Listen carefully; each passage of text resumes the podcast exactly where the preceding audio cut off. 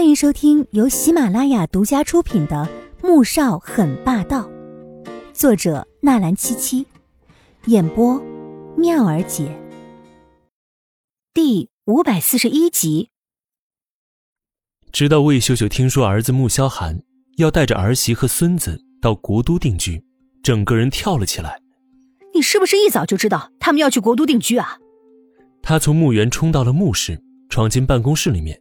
也不顾里面还有高层正在讨论工作，便厉声冲着穆宏博质问。穆宏博发出一声冷笑，朝几名高管挥了挥手，待人走之后，关上门才说道：“知道。”那你为什么不说？魏秀秀的声音又尖利几分。说了，然后让你再去闹一场，闹到儿子连你这个妈都不认了，你就甘心了？穆宏博看着妻子这副气急败坏的样子。憋了大半个月的气顿时消了许多。你，穆宏博，你到底是站哪一边的？魏秀秀被堵得一句话也说不出来，只好找丈夫的茬。以前站在你这边，现在我觉得还是站在儿子那边吧。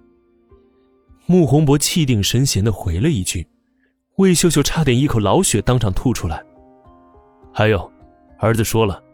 我可以到国都那边看大宝，严飞也可以去，唯独你就不要去了。穆宏博犹不解气，又补充了一句，魏秀秀当场捂着胸口就往沙发上面倒去，一副马上就要死了的样子。穆宏博心中一惊，但想到妻子并没有心脏上的毛病，便又坐了回去。别装了，要没别的事赶紧出去，我还有会要开呢。说着。拿起桌上的文件，头也不回的走了。魏秀秀见丈夫不上当，讪讪的坐了起来，立马冲上去抓着他的手：“哎，你别走啊你！难道你就这样看着儿子去国都不回了吗？那不成了别人家的上门女婿了吗？”你以为我没劝过吗？是你太作了，儿子都躲到国都去了，你还可以再作一点，说不定啊，他得躲到国外。穆宏博甩开他。压低声音吼道：“魏秀秀被吼得耷拉着头，一句话也说不出来。”穆萧寒带着妻儿去了国都定居，这一住便是七年。M H 在短短的六年时间，从服装、珠宝，又开拓到房产、进出口贸易、保险、重工以及航空等行业，甚至成为这些行业中的佼佼者。而黄天武生下穆大宝之后，在第三年，又生下老二穆小宝；第五年，穆贝贝也跟着出生了。连生了两儿一女，穆萧寒觉得此生圆满。以前连累的外婆经历了一次手术的穆大宝，自从当了哥哥之后，忽然变得特别懂事。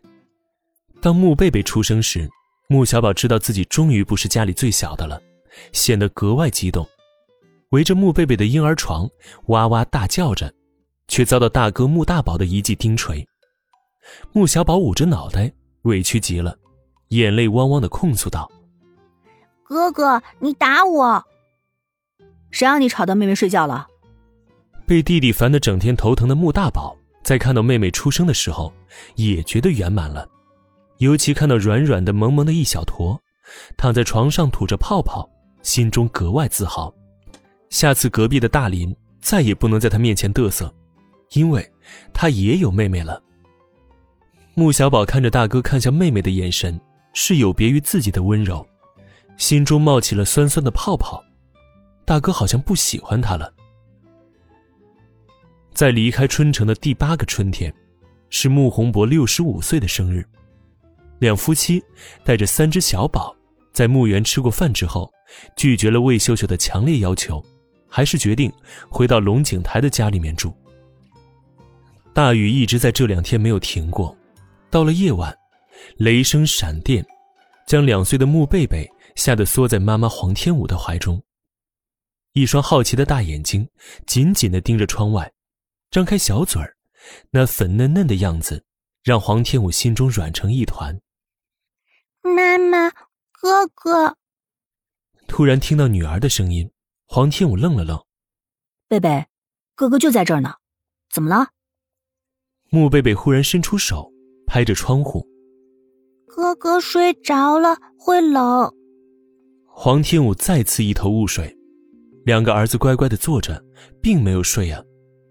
他顺着女儿的小手望去，只见雷电划过，赫然看见一个十岁左右的孩子躺在水中，也不知是死是活。黄天武心中一惊：“老公，停车，外面有个孩子。”林奕恒没想到自己还活着，而且他是被什么东西给甜醒的。当他睁开眼，就看到一个小脑袋拱了过来，眨着大大的眼睛，好奇的看着。他哥哥醒了。穆贝贝高兴的眨巴着眼睛，呵呵笑了起来。黄天武听到女儿的声音，放下手中的工作，走了过去。你醒了。你有没有觉得哪里不舒服？饿了吗？林一恒怔怔的看着面前温柔又美丽的阿姨，只觉得十分熟悉。是你救了我吗？黄天武摇摇头，指着旁边的女儿说道：“严格意义上来说，是贝贝救了你。”本集播讲完毕，感谢您的收听，记得点赞订阅哦。